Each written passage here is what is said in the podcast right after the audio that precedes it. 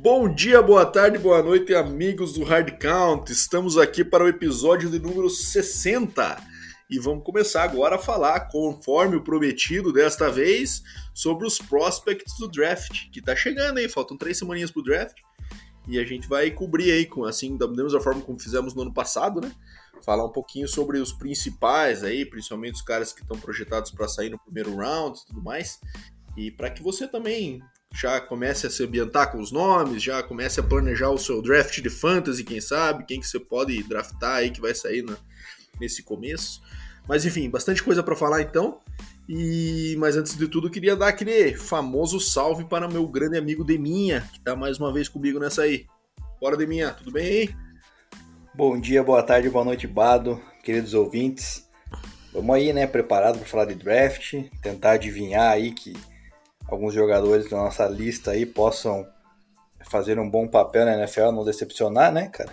E claramente, cara, a gente o ano passado acertou bem mais do que errou, né? Então espero que a gente mantenha o retrospecto aí para não não passar vergonha perante os nossos ouvintes.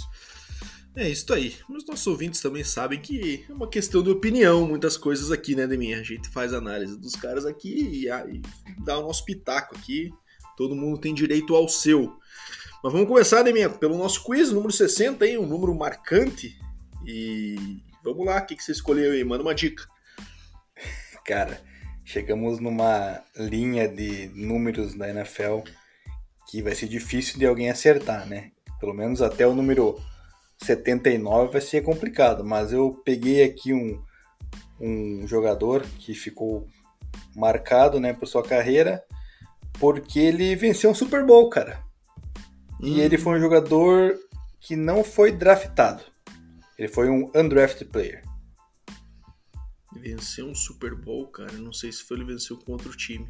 Eu ia chutar, e até se você não escolheu ele, já aproveito para fazer uma menção honrosa a Concrete Charlie, Chuck Bednarik, dos anos 60 do Eagles, que era um cara que revezava de center e middle linebacker dos últimos, da, da, que era fazia essa função híbrida aí, e acabou ganhando do Packers de Lombardi.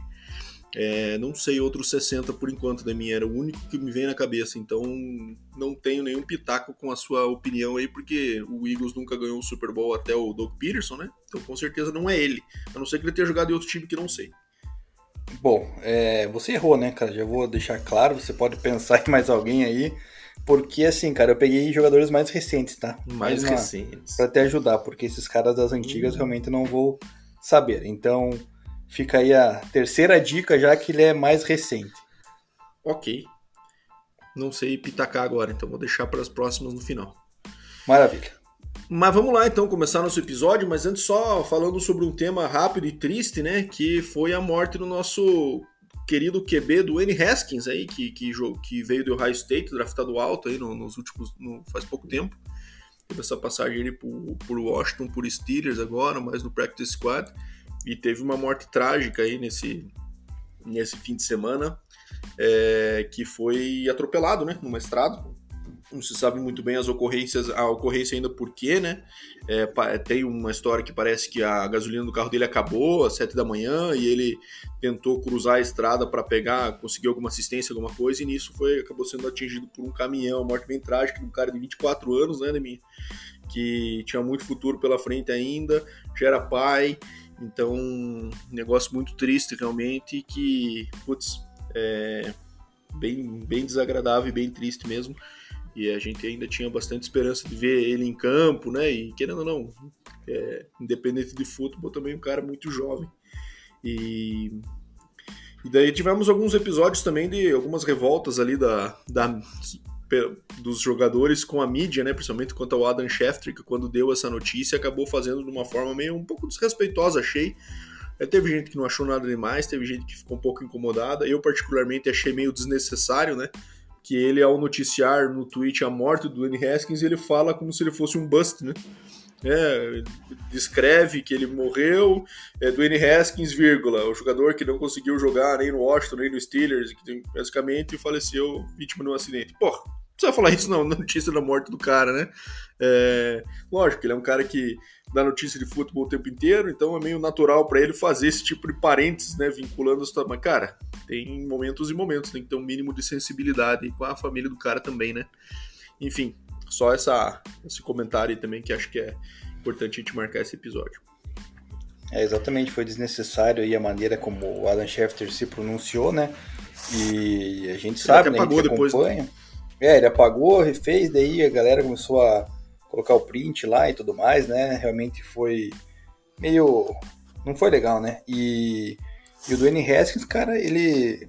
Você acabou de falar, né? Veio de uma faculdade aí bem conceituada, era um prospect de qualidade, né? Quando foi draftado, então a gente tinha esperança que ele fosse dar certo lá quando ele foi draftado pelo Washington, né? Acabou não, não sendo assim, mas é, poderia ter uma oportunidade agora no, no Steelers, né? Visto que o Big Ben se aposentou e um novo sistema que talvez o, o Mike Tomlin esteja implantando lá no, no Steelers, estava até inclusive com seus companheiros lá na Flórida, né? Isso. Realizando treinamentos, então é uma fatalidade aí que o mundo da NFL acaba sentindo e a gente também como acompanha e como gosta. Então, mas fica aqui nossas condolências aos familiares e aos torcedores do Steelers agora, né? Isto aí. E, bom. Enfim, vamos lá então. Agora começar o nosso tema. A gente vai falar é, neste episódio aqui dos prospects de ataque, né? Começando pela posição mais importante de todos os esportes do mundo, que é de quarterback.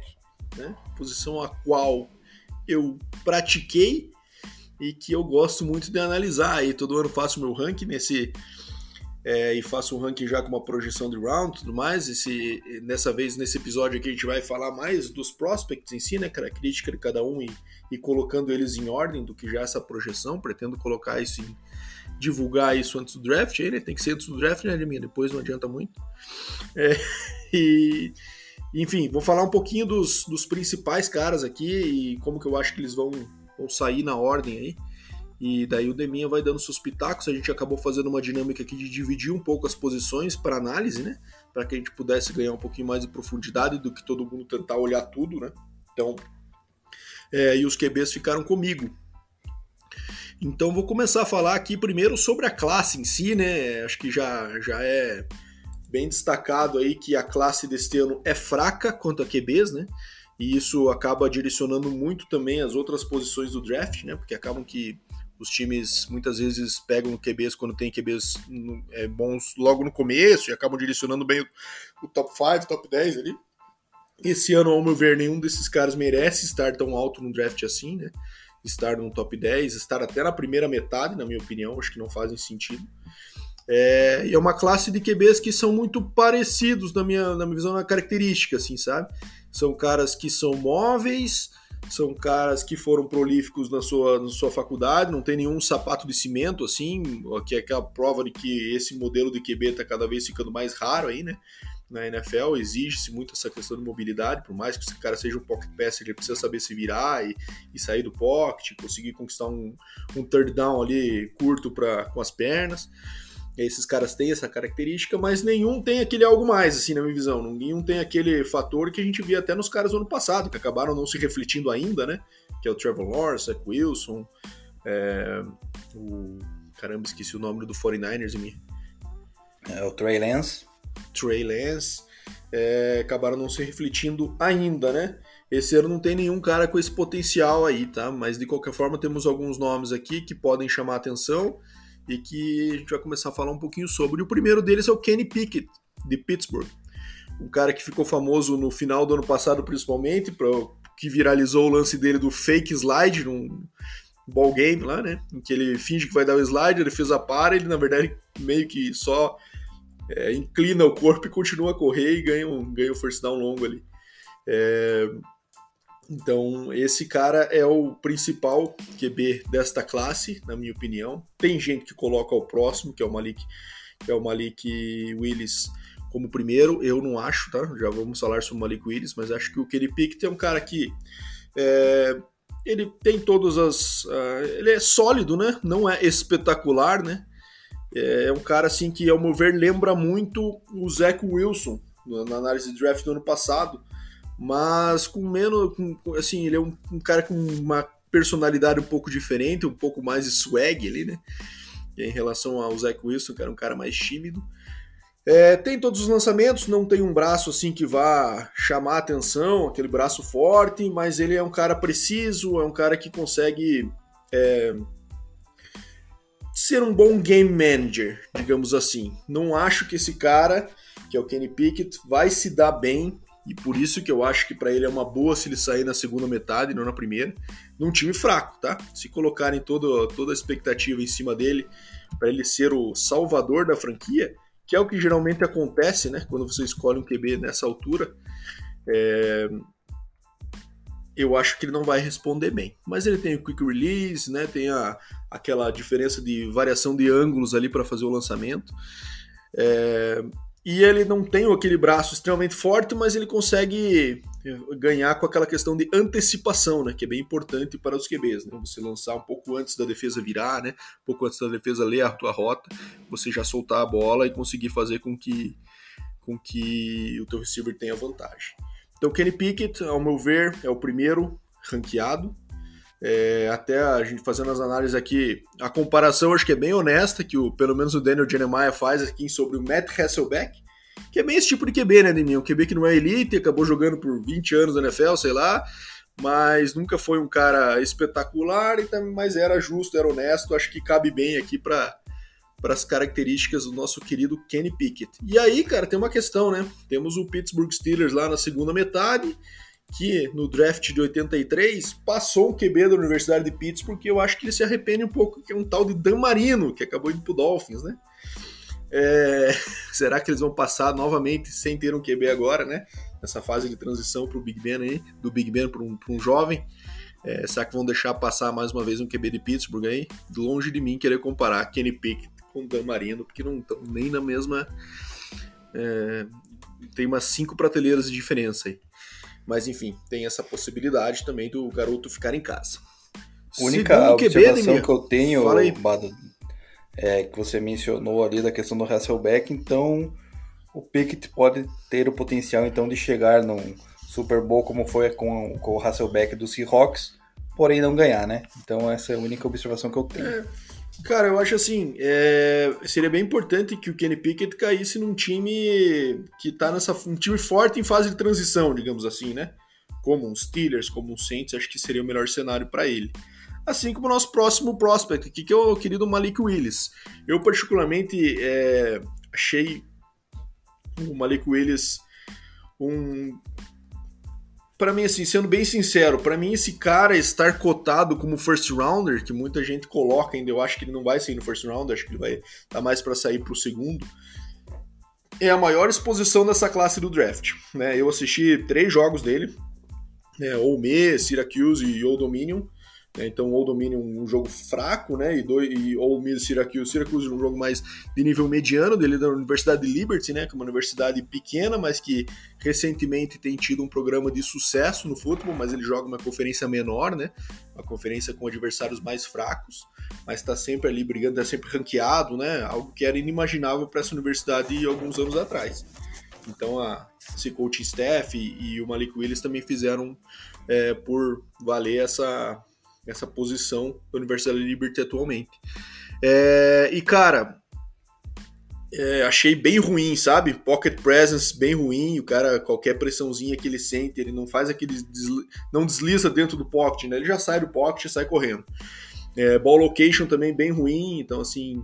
É, os receivers sempre se esticando, ou bola atrás, né? Que ele, que ele tinha. Que o cara tem que ficar se revertendo a rota que ele tava. É, eu acho que ele é móvel, sim, mas acho que isso está sendo super valorizado, porque ele não é muito rápido e ele não é aquele cara elusive, né, que a gente fala, que ele faz aquele jukezinho e tal, consegue equilibrar. Ele não é isso, ele é, cara, ele é rápido, mas em linha reta, sabe? Naquela questão de você. É, ele é móvel, eu digo, mas naquela questão de explodir. Ele não vai conseguir fazer um juke num, num defensor que seja também atlético, sabe? E daí o que acontece é que ele fica tentando fazer isso quando sofre pressão, né? Fica julcando ali mal, mal, e acaba sendo sacado. E os jogos que ele teve contra a competição forte foram muito ruins, né? É, eu acho que ele é um cara que ele só vai ter sucesso numa situação, numa proteção muito boa, É, e, e, ele teve sucesso no college em competição fraca, né? Coisa que não vai ter em nenhuma semana da NFL, né? Então, acho bem. Esse cara acho que está sendo bem overrated. Achei as, as, a tape dele bem fraca, realmente. E eu colocaria ele como até mais baixo que um segundo round, quem sabe, mas ele está sendo cotado aí como primeiro, né? Então é um, um dos próximos que tem me chamado a atenção negativamente aí o, o querido Malik Willis. E bom, passando para o terceiro aqui, temos o Matt Corral, de Ole Miss, que é aquele cara que gerou aquela discussão no ball game, né? Que tem muito jogador que faz aquele skip do ball game ali, né? Que ele deixa de jogar o jogo de ball para evitar contusões e tudo mais, e com o Matt Corral aconteceu, é, essa discussão aconteceu justamente por isso, né? Que ele acabou se machucando no ball game, é, e daí gerou essa discussão, é, viu só, cara, os caras estão jogando de graça e ainda perdem milhões aí, porque se ele tivesse contundido seriamente, ele estaria fora aí da de uma cotação alta para o draft, né? É, ele é um cara que completou 68% dos passes, né? Teve 20 touchdowns e, e 5 interceptações em 2021. Correu para 11 TDs e 597 yardas, então reflete essa situação da, da mobilidade dele também. É, ele teve um ano de 2021 bom, assim, mas ele é aquele cara, um game manager.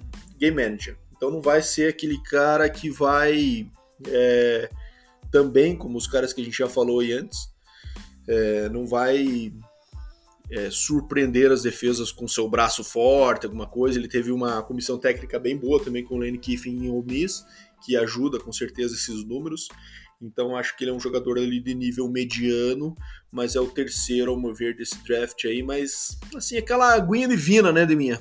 Não é, não tem muita graça não. É, ele correu um Ford lento também, 4.75, né? É, tem uma altura ok, mas não é aquele cara extremamente alto. É, enfim, eu, eu acho que esse. Eu não vejo, por sinal, nenhum desses jogadores dessa classe sendo um titular a longo prazo. O Kenny Pickett tem uma chance, mas eu acho que esses caras têm tudo para ser ou journeyman ou caras que vão ser backups aí na liga. Até as comparações do Matt Corral são com Case Keenum e Taylor Heineke. Gostei ideia. Jesus amado. Braço fraco, né? É, capazes, mas aquela coisa de mais você tapar um buraco ali do que ser realmente um, um destaque, né? Passando para o próximo, falar de mais dois rapidinho aí, que é o Sam Howell. Sam Howell, de, de QB de North Carolina, né? Ele, ele entrou neste ano, último ano do college, como o cara que era tido como o primeiro do ranking, né? Até eu e você, né, Neminha, conversávamos antes por causa do Broncos e tal. E aí, quem que é o QB top desse ano tudo mais? E falava-se muito no Sam Howell e no Malik Willis na época, né? Sobre os principais. E também sobre o Kenny Pickett, é verdade. É, o Sam Howell teve um ano estranho, né? Ele, assim, ele é um cara que, se ele for pego para jogar já neste ano, é o time que colocar ele em campo vai ter problemas, porque ele tem muita coisa a desenvolver tecnicamente. Footwork dele, ele sempre anda, ele sempre lança com os pés totalmente desequilibrados, né? É, a posição da bola, quando lança, uma coisa fica bem evidente, ele carrega a bola bem baixo, muito próximo da barriga aqui, né? E a gente sabe que para a questão de proteção, o QB tem que trazer a bola mais alto possível, próximo do peito. É, e ele não é nada preciso, né? Então tem várias tapes aí que você vê o cara ele errando os receivers aí por 5, 10 yards. Mas ele foi bem prolífico, então apesar dessas, desses lançamentos aí às vezes desaparecerem, tem também muita coisa boa, né? É, ele apesar dessas questões técnicas, ele é tido como aquele natural passer, né? Aquele cara que é, ele não precisa muito é meio que natural para ele, às vezes, fazer um passe longo, um passe mais difícil, então às vezes sai coisa muito boa ali também, mas ele tem eh, pelo menos um ano de trabalho técnico para ser para ser na NFL, senão ele para ser um titular eventualmente na NFL, que eu acho que não vai acontecer, acho que ele vai ser mais um backup, ali, um cara que vai disputar a depth chart, mas enfim, é, eu acho que o, o nosso querido Sam Howell, acho que foi um pouco supervalorizado no, no passado, né? é, achando que ele seria o principal. É, mas eu acho que ele tem potencial de ser um starter, mas com bastante trabalho pela frente ainda. Acho que vai ter que treinar muito essa parte técnica, principalmente footwork. E fechando a minha lista aqui, tem o nosso querido Desmond Reader. Desmond Reader da, da Universidade de Cincinnati, né? É, ele é tido aí como um cara é, eu até não falei dos demais, peço desculpas, mas o Matt Corral e o Sam Howell e o Desmond Reader agora ao meu ver, são picks de terceiro dia, né? De segundo dia, perdão. É, e eu acho que o Desmond Reader é provavelmente de terceiro, né? Então a gente tá falando aí de, do segundo dia ser o segundo, o terceiro e o quarto rounds, né, minha? Segundo Isso. e terceiro apenas. É, então eu acho que o Desmond Reader é um cara que muito vitorioso no college, né? A Universidade de Cincinnati está tendo o seu melhor momento histórico aí, né? É, indo para playoff, né? Perdeu para Alabama nas semifinais. Imagina uma universidade do nível de Cincinnati aí, que há uns tempos atrás é, era nada relevante estar tá, em, em college football playoff. É, invicta, né? A gente só perdeu esse jogo aí para Alabama na, na, nas semifinais e muito por conta dos Desmond Reader. O Desmond Reader é um cara muito polido tecnicamente, assim. Então ele tem todos os intangibles ali, é um cara que realmente é inspirador, né? Tem o braço, tem a mobilidade, né? Tem o percentual de completion razoável, lançou em 2021 30 de 18 interceptações, fez jogos, vitórias importantes contra times como Notre Dame, por exemplo, fora de casa, né? Então, vitórias marcantes, mas eu acho que o que pega no caso do Desmond Reader é o seguinte: ele é aquele cara que faz o que está no script. Quando você exige improviso, aquele algo mais, ele não tem isso. Então ele depende muito de um sistema que dite muito bem o que ele tem que fazer. E a gente sabe que na NFL as coisas não funcionam bem assim, né? Até por isso ele caiu tanto, acho que nessa projeção. Né?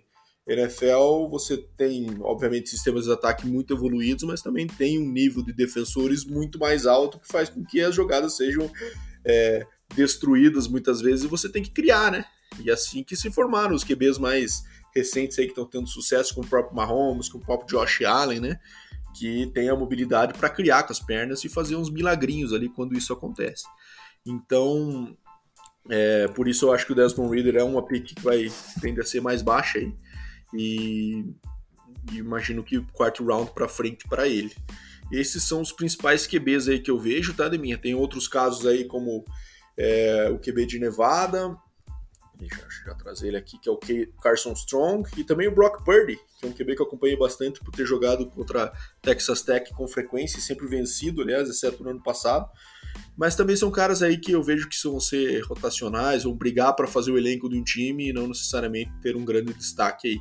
Então, assim, né, minha, diferente dos outros anos, quando a gente tinha sempre um, um QB que empolgava, pelo menos, esse ano tá um pouco difícil de achar esse cara. Então, eu acho que e a classe de QB fracas acaba ditando também um pouco o ritmo da sequência do draft.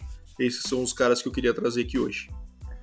É, tá bem nivelado nessa questão do, dos QBs desse ano ali, né? Questão de qualidade, de maturidade. E eu só queria falar o seguinte, cara, de todos os quarterbacks que eu vi ali, né? Jogos e highlights e tudo mais, o que mais me agradou, cara, foi o último que você citou aí, que foi o Desmond Rider foi o que mais me agradou vendo jogar, cara. Então, assim, eu acho que ele, na minha visão, pode ser o cara que venha ter maior destaque entre esses quarterbacks aí, tá? Então, dependendo do time que ele cair, cara, ele pode vir se desenvolver. Inclusive, ele recebeu bastante, recebe bastante elogio do treinador lá do, do Bengals, né?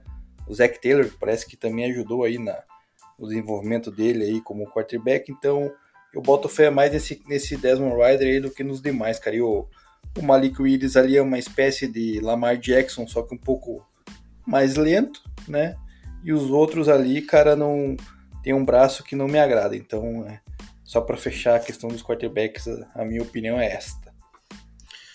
É isso aí. Eu acho que o Malik Willis né, chega nem perto de uma velocidade de um Lamar Jackson, tá, de mim? Só trazendo aqui. Não, é verdade. O cara, assim, ele é móvel e tal, mas ele é ele é maiorzão, ele é mais pesadão, assim, tem essa mobilidade.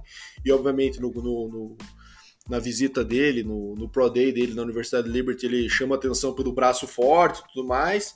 É, então, quando você olha fisicamente, o cara chama atenção, mas quando você vê o tape dele no jogo, não é tão assim, tá?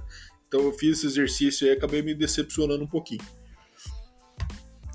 Mas vamos seguir então, Maravilha. então, Neminha. Agora vamos quer falar um pouquinho dos caras que recebem a bola, esses nossos amigos QBs aí, falar um pouquinho dos receivers e dos tight Vamos lá. Já que você fez a parte do lançamento, eu faço dos caras que recebem, que foi a área a qual eu, né, por muitos anos ao seu lado joguei ali, né, recebendo passes da sua pessoa, né.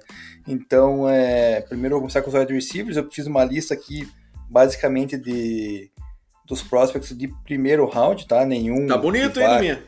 Tá bonito o receiver é, no primeiro round, hein? Tem bastante, cara. Daí já nos Tyrande já não tem tanto, que é tudo segundo, terceiro round para diante, mas só para não deixar passar em branco eu vou mencionar alguns. Então eu vou começar aqui na minha opinião, qual que é o melhor prospect aí de, dessa classe, que para mim é o Gert Wilson, de Ohio State.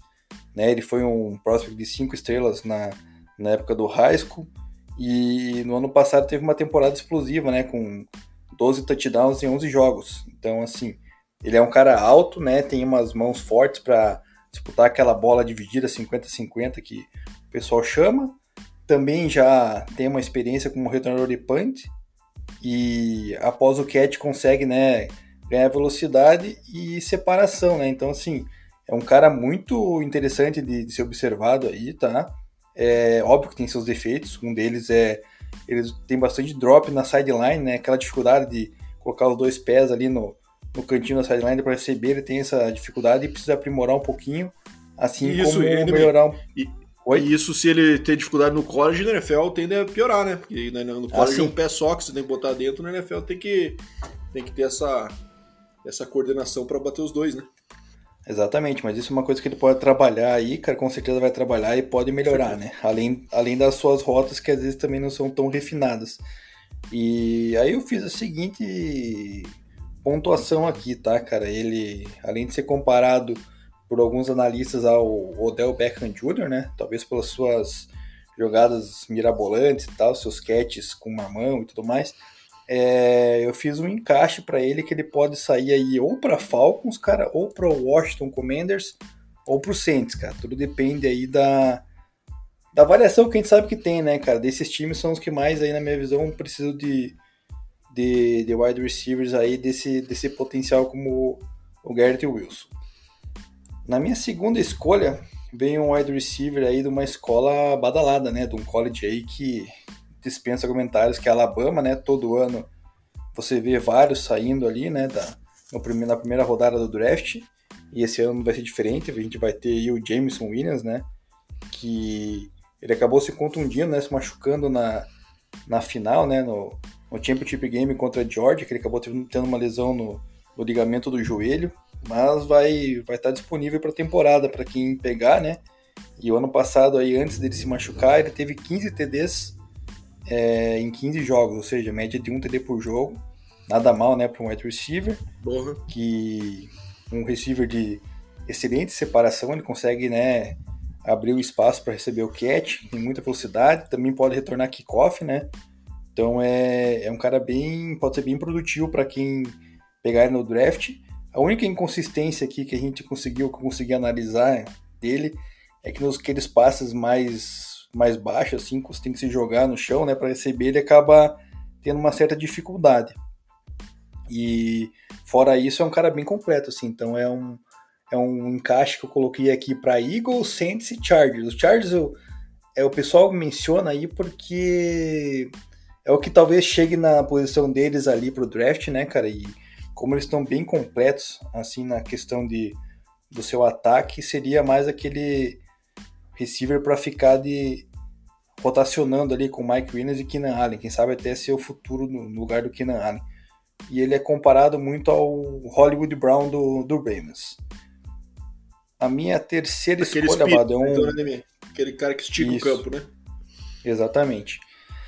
A minha terceira escolha aqui, também escolha de primeiro round, ele foi um prospect de 4 estrelas na época do high school, teve 11 TDs em 2021 e vem numa faculdade que pelo menos para mim não é tão conceituada assim, que é de, de Arkansas, né, que é o glorioso Traylon Burks. Ele é um wide receiver também com um bom tamanho, versátil, né, tem, tem mãos grandes, ou seja, ele consegue dominar a bola com uma certa facilidade, tem um bom controle corporal e além de tudo rapidez, né? Então assim, ele é um cara que vai ser um pelo seu tamanho, né, vai ser aquele cara comparado ali mais ou menos ao AJ Brown que eles falam que pode ser um encaixe para Eagles, Packers, Chiefs, se ele cair bastante aí, né, na, no draft e até o propriamente o Lions lá que tem a, a sua segunda escolha na última escolha do, do primeiro round, né, já que ele tem uma no começo, então a, se sobrar aí é também seria interessante por Lions aí na sua reconstrução. Então é, é um cara que ele, de, de defeitos ele tem que ele tenta, às vezes, desnecessariamente fazer catch com uma mão, cara, tipo um Odell Beckham da vida, mas acaba perdendo a bola, né? Então ele precisa melhorar isso aí e melhorar também as bolas contestadas, que, que é algo que para ele ainda tem uma certa dificuldade.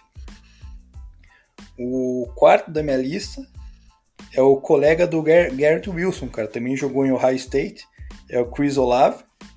Ele foi o principal wide receiver em 2020 lá do, do Buckeyes, né? Teve 13 TDs em 12 jogos, ano passado até não teve tanto destaque assim, mas ele é um cara que tem uma potência para conseguir a separação nos três níveis do campo, tem uma velocidade que cria aquelas jogadas verticais, né? Aquelas bombas, consegue ter um ajuste, né? Para quando a bola está flutuando muito, fazer a recepção. Então ele é um cara que né, dispensa comentários, apesar de ter um trabalho inconsistente quando ele precisa fazer o comeback, né? Quando às vezes a bola é um pouco mais lenta assim e ele com sua velocidade está mais adiante, ele não consegue se adaptar. Então ele precisa melhorar isso aí na, na NFL, né?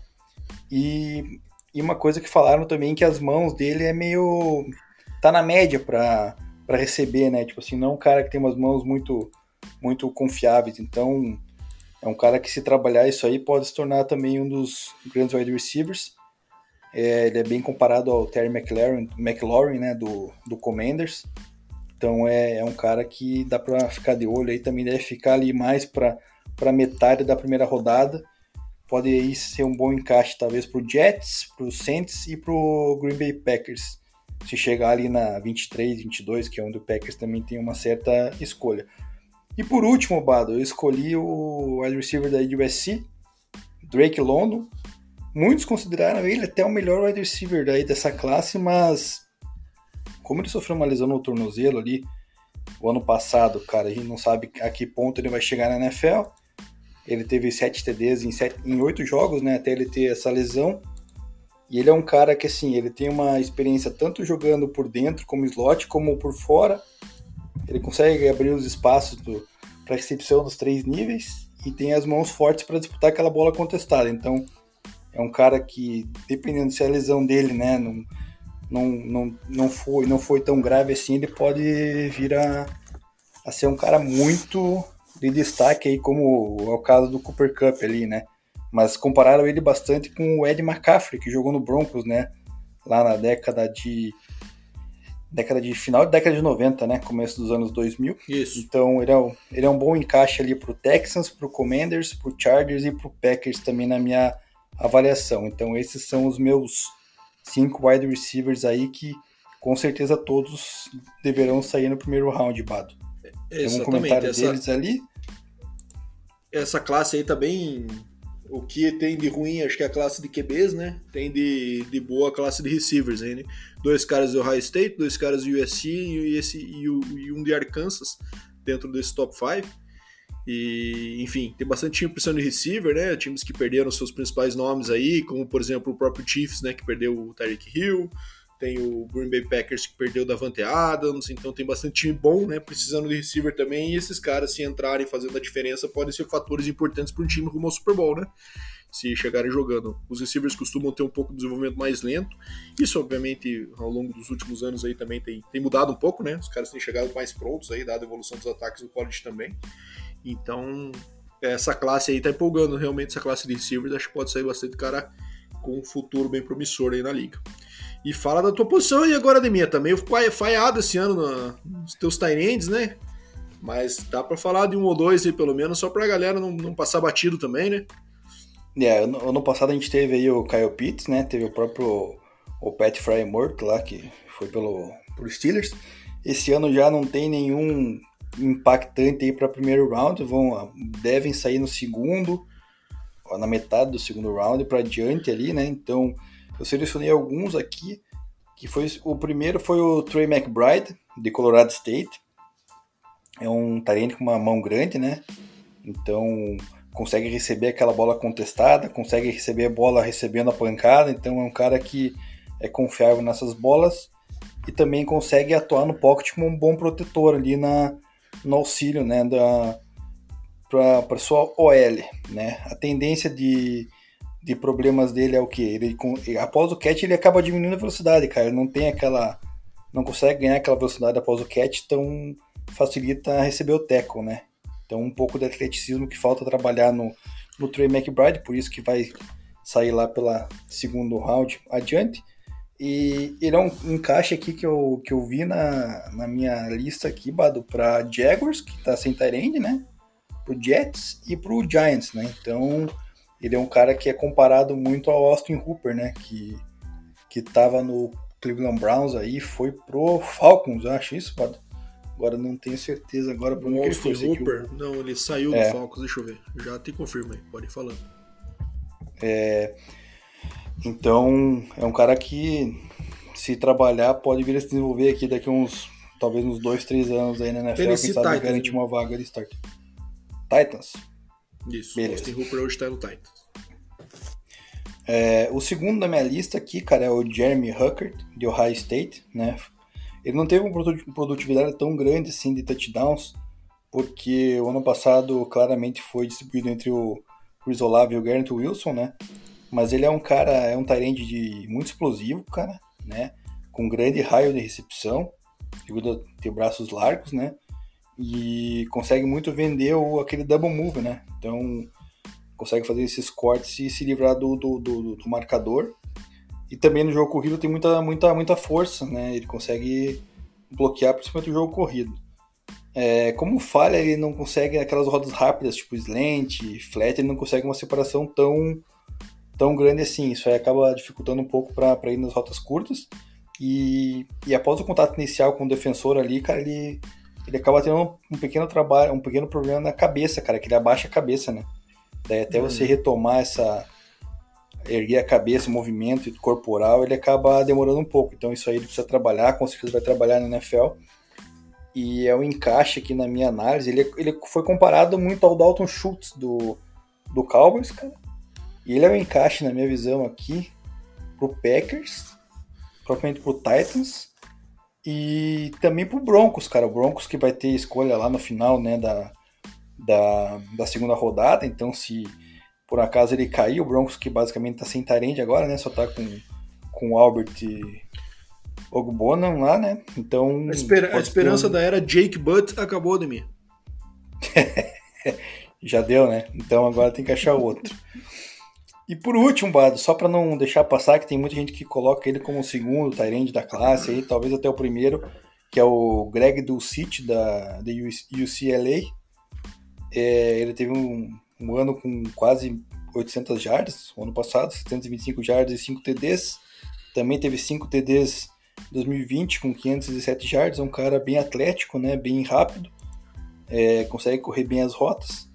Então ele pode vir a se desenvolver e virar um, um Tyrande de 3 downs, né? Então é esse aí por isso que ele foi colocado como talvez o primeiro ou o segundo aí por alguns analistas. Então, só para não deixar de mencionar, esse é o último aí da minha da minha lista também cabe o encaixe a Packers, Broncos e Titans, cara.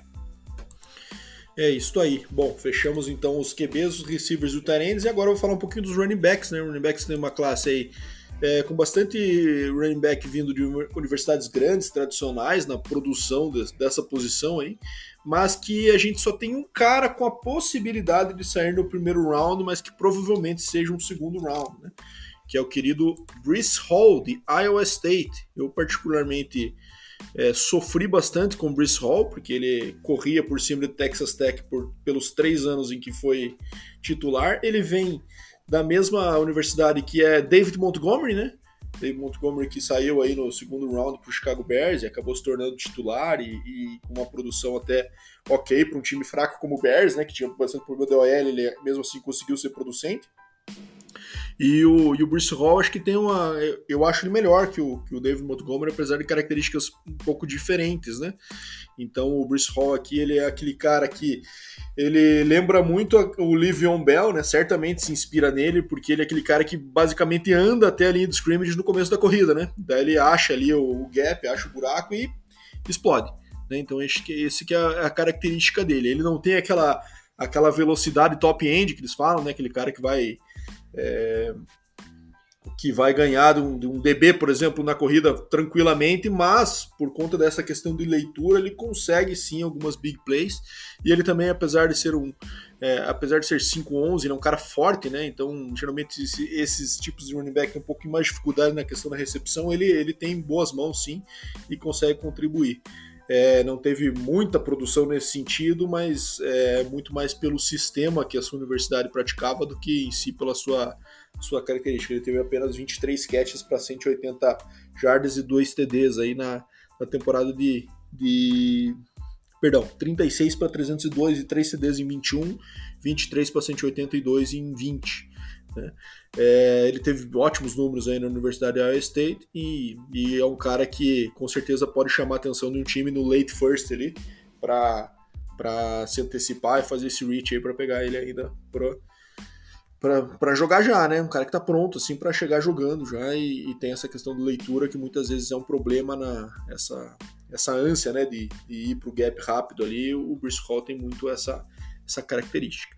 E a partir daí nós temos já outros running backs que tendem a sair mais para o segundo ou terceiro round. Dois deles vindos da Universidade de Georgia, né? O primeiro aqui que eu coloco como o segundo da posição é o Zamir White, camisa 3 de Georgia, um cara grandão, é, campeão nacional aí no ano passado, né? E ele tem essa característica de ser aquele power runner, né? Então ele é, é tem o tamanho, né? Tem a força, tem a velocidade. Então ele é aquele cara difícil de taclear realmente entre os tackles, né? Com a, com a força e, a, e, e que deu essa, o, o, apelido dele de Zeus, inclusive no college. Né? Então ele tem essa característica de, de ser esse, esse cara disruptivo por dentro, ali nas corridas por dentro, né? Então tem bom, bom equilíbrio também, né? Boa leitura, então é um, é um running back também que pode ser daqueles que saem no segundo round e acabam pegando aí uma, uma titularidade num time que a gente sabe que o running back tem muita questão de rotação, né? Então dificilmente o cara pega todos os carries para ele. Então o Zamir White tem essa característica também. E para não passar batido, né, Neminha? Na posição 3, não podia faltar um running back de Alabama, né? Brian Robinson Jr., que está sendo cotado, está sendo comparado muito com o Javonto Williams, né? Pelo seu estilo também. É aquele cara que é, ele tem uma altura, ele é um cara maior, né? Ele tem 6'2 de altura então ele também tem essa característica de corrida interna, né, de ser essa aquela bola de boliche, falando fazendo aquela alusão que a gente fez a Javonte Williams no ano passado também, né? É, tem alguns times que inclusive o veem como principal running back dessa classe e, não é nada incomum, né? A gente tem running backs de Alabama com esse com essa nota aí, porque ele já vem com o pedigree, né? De muitos caras que produzem bem na, na NFL. É, teve um combine bem sólido também. Então, como a gente está falando desses caras aí que provavelmente saem no segundo round, é, é muito questão de gosto, né, de mim. Então pode ser que alguém, um time até pelo, pelo pedigree de Alabama, selecione ele antes mesmo que o Zamir White e que o, que o Bruce Hall. Não acho, acho que os dois têm uma capacidade maior de é, tanto do que produziram quanto do que tem de potencial. Mas é, isso vai muito da avaliação dos times a cada sistema. É, o, o, número 4 na minha lista é o Isaiah Spiller, de Texas A&M. Apesar do sobrenome e da posição, não tem nenhuma relação com CJ Spiller, antigo running back aí de Clemson e de, de Buffalo no Bills, né, na NFL.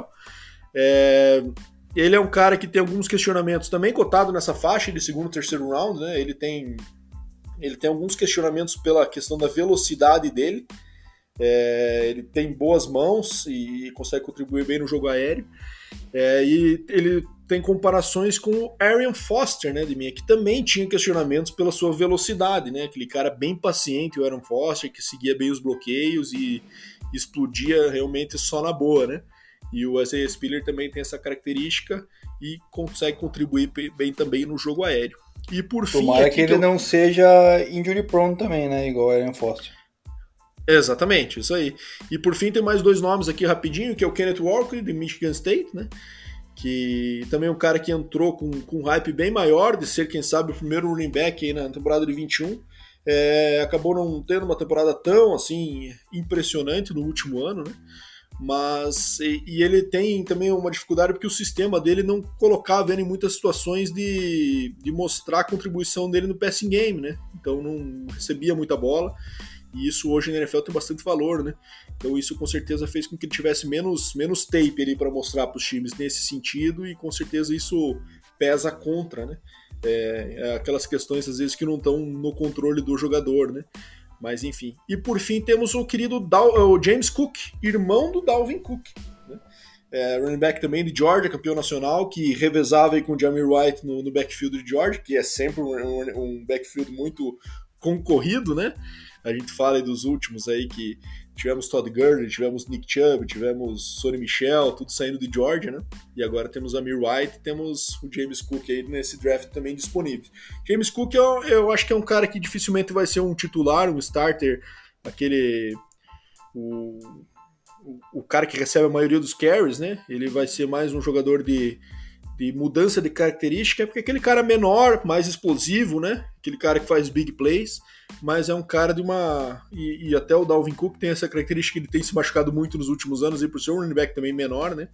É, ele também é esse cara que vai ser mais rotacional, aí, mais para é, complementar um running back que tem uma corrida interna mais forte, ele vai ser aquele cara mais de, de complemento nisso no passing game, numa tentativa de, de buscar uma big play.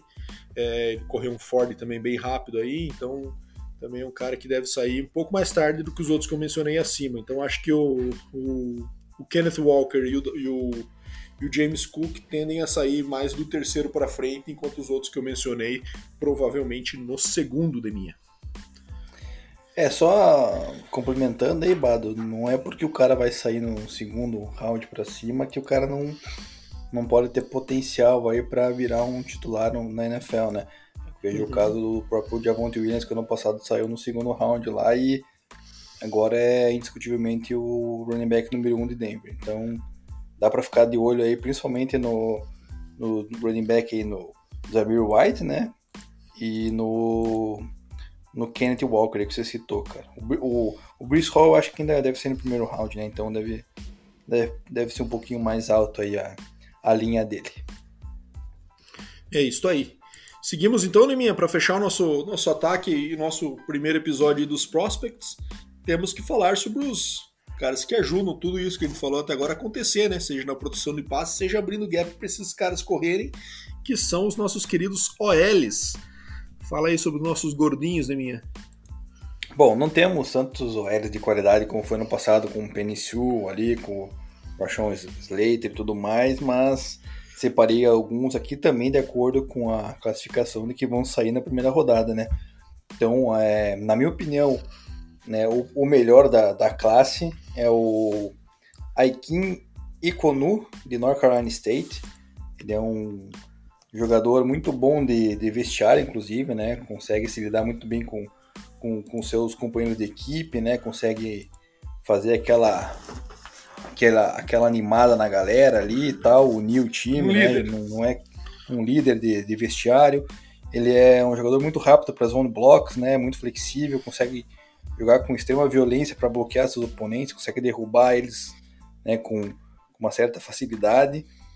Porém, cara, essa violência toda que ele usa para bloquear os oponentes, às vezes pode ser perigoso porque ele perde um pouco o controle da cabeça, né? E acaba, pode acarretar algumas faltas aí, como unnecessary roughness, etc. Mas e precisa melhorar também a sua sincronia entre os pés e as mãos que não trabalham muito bem juntos ali, tipo, não consegue fazer aquela sincronia de bloquear e, e mover ao mesmo tempo. Mas é um cara aí, cara, que na minha opinião é o melhor da, da classe, tem um bom encaixe para sair no Texas ali na terceira rodada ou no Giants e até propriamente no Seahawks, aí, que são times que precisam de um jogador aí de impacto na linha ofensiva, né? Ele, ele foi bem comparado ao Ikesh Ozemel. Então esse, na minha opinião, é o primeiro. Depois vem o Ivan Neal, de Alabama. Eu acho que esse aí, cara, eles colocaram ele...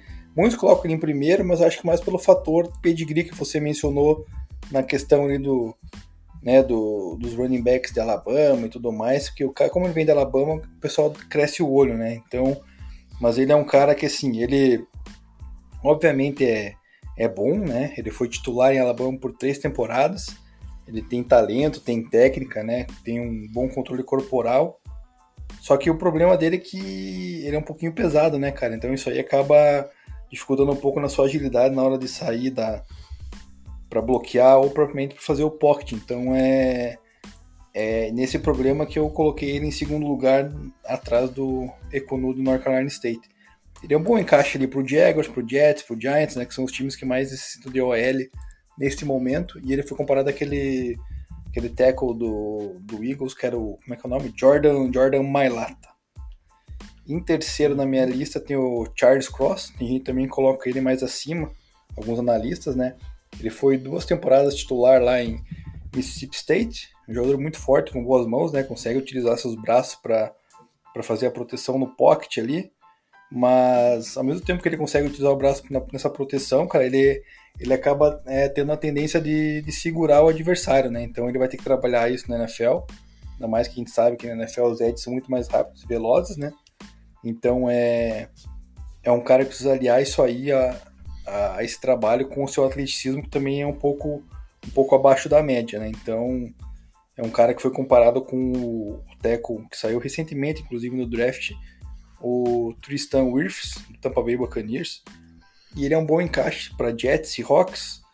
Aí ele pode até ser para Saints e Chargers, dependendo da sua se ele for deslizando no draft, né, cara? Que o Chargers está ali na metade da primeira rodada. Também pode, numa dessa, sonhar com ele aí. Daí temos, tirando os tackles, né? Separei aqui um center, que é o melhor da classe, que é o Tyler Linderbaum, de Iowa. Ele é um cara muito rápido, né? Com os pés muito, muito rápidos.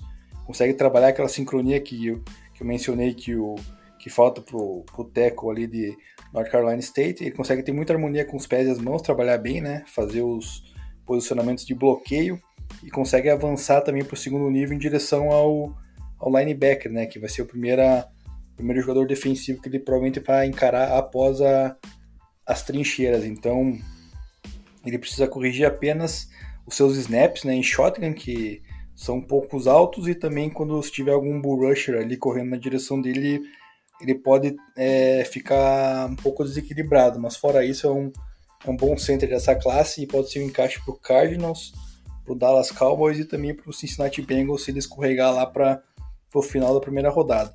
Ele foi comparado aí ao, ao center do Philadelphia Eagles, né, o Jason Kelsey. E aí separei dois guards para finalizar, Bado, que foram um é de Texas A&M, que é o Kenyon Green, que ele é excelente, né, para bloqueio em jogo corrido. Tem muito boas mãos ali para finalizar o bloqueio, né? Jogar o jogador pro adversário para o chão. E também tem um grande poder de ancoragem, né? Então é bem difícil de mover ele ali na, dentro do pocket. Então é um cara que, apesar de ser um pouco pesado, ele consegue ter esse, esse trabalho ali, né? E também tem que trabalhar na questão dos holdings e o posicionamento dele lateral, né? Que daí aí ele perde um pouco do, da estabilidade. Então é um cara que melhorando isso aí, consegue ser um dos melhores guards aí é, dessa classe e também pode ser da, do futuro da NFL ali. Tem um bom encaixe para Cowboys e Bucks ali mais para o final deste primeiro round, comparado ao Rich Incognito. E por último, Zion Johnson, de Boston College. Ele também teve uma experiência como teco, então ele pode fazer as duas, né? Tanto guard como teco. Isso faz ele ter essa habilidade de conseguir muito bem pro para o segundo nível, né, e sustentar os seus bloqueios. Então, essa essa experiência dupla aí nas duas posições acaba ajudando ele, mas a dificuldade é que ele não consegue carregar o bloqueio, né? Ele consegue sustentar o bloqueio, mas não consegue mover o, o adversário. Então, se ele pegar um, um defensive tackle, um nose tackle muito pesado na frente dele, ele não vai conseguir jogar ele para frente, né? Ele só vai conseguir conter. E problemas com blitz também e com o spin dos, o jogador defensivo ele também tem problemas a, a, corrigir. Então ele é um bom encaixe aí na minha visão para o Patriots, que precisa de um guard, o Cowboys e também o Bucks, né? No finalzinho aí do first round, ele foi comprado a Larry Walford. Esses são os nossos OLs, Mado, nessa classe, que todos deverão sair na primeira rodada. É isso aí. É isso aí, né, É que a gente fala, né? Quando a gente tem posições que são menos é, mais sexys numa classe fraca, né? Como é o caso do QB, as posições que geralmente são mais de composição acabam ganhando força. Gente vai ver isso também no nosso episódio sobre defesa, né? Quando a gente tem algumas situações aí, principalmente cornerbacks, bem cotados nesse ano aí, diante também desse fator. É, bom, acho que fechamos a nossa análise ofensiva aqui, né, Deminha? Então vamos fechar esse episódio aí e fechar o nosso quiz e bora pensar agora no próximo aí para falar um pouco dos defensivos. Diga lá, Deminha, manda mais uma dica aí do nosso número 60. Cara, ele jogou por duas equipes na NFL, cara. Duas equipes? Ai, ai, ai. Jogou em duas equipes, foi campeão do Super Bowl. É, ele foi jogador eu... undrafted. Undrafted. Ele Cara, eu foi, ia chutaria. Foi... Eu, se eu falou mais recente, eu chutaria o David Andrews, que foi campeão com o Patriots. Ele era número 60 no Patriots. Não sei se pode ser ele, esse é meu pitaco aí de minha. Ele também jogador atuou como center. É, o David Andrews era center. É Só esse ainda, palpite né? que você tem, cara. É, é. Cara, vou nesse. Eu confesso que eu não sei se ele jogou em mais um time além do Patriots, mas esse é o meu, meu, meu chute. Cara, você errou. Não é o David Andrews. Quem que é? É, é o Sean O'Hara. Center que foi campeão pelo New York Giants. Inclusive naquele Super Bowl maravilhoso que o. Teve aquela recepção do. Cara, fugiu o nome do cara. David Tyree. Exatamente. Ele era center daquela. Daquela equipe do Giants, cara. Ele foi três vezes pro Bowl e disputou 151 jogos na NFL e 135 como starter. Então ele fez o college em Rutgers, ali em New Jersey, né? Próximo de, de Nova York. Então tá aí a, a escolha da, do episódio 60, um campeão de Super Bowl, né? Marcante. Então, Sean Esse cara, O'Hara. Ele hoje jogou ele é Brown, ele foi ali draftado pelo Brown. Ele foi comentarista né? no NFL Network, né? Hoje em dia, não sei Isso. se ele ainda é, mas foi por muitos anos pelo menos. Exatamente. Ele mesmo. Isso cara. aí. Então tá aí homenageado Sean O'Hara do Giants. Giants que ultimamente não, não participa de nada relevante, então fica aqui a nossa homenagem ao Giants aqui no episódio.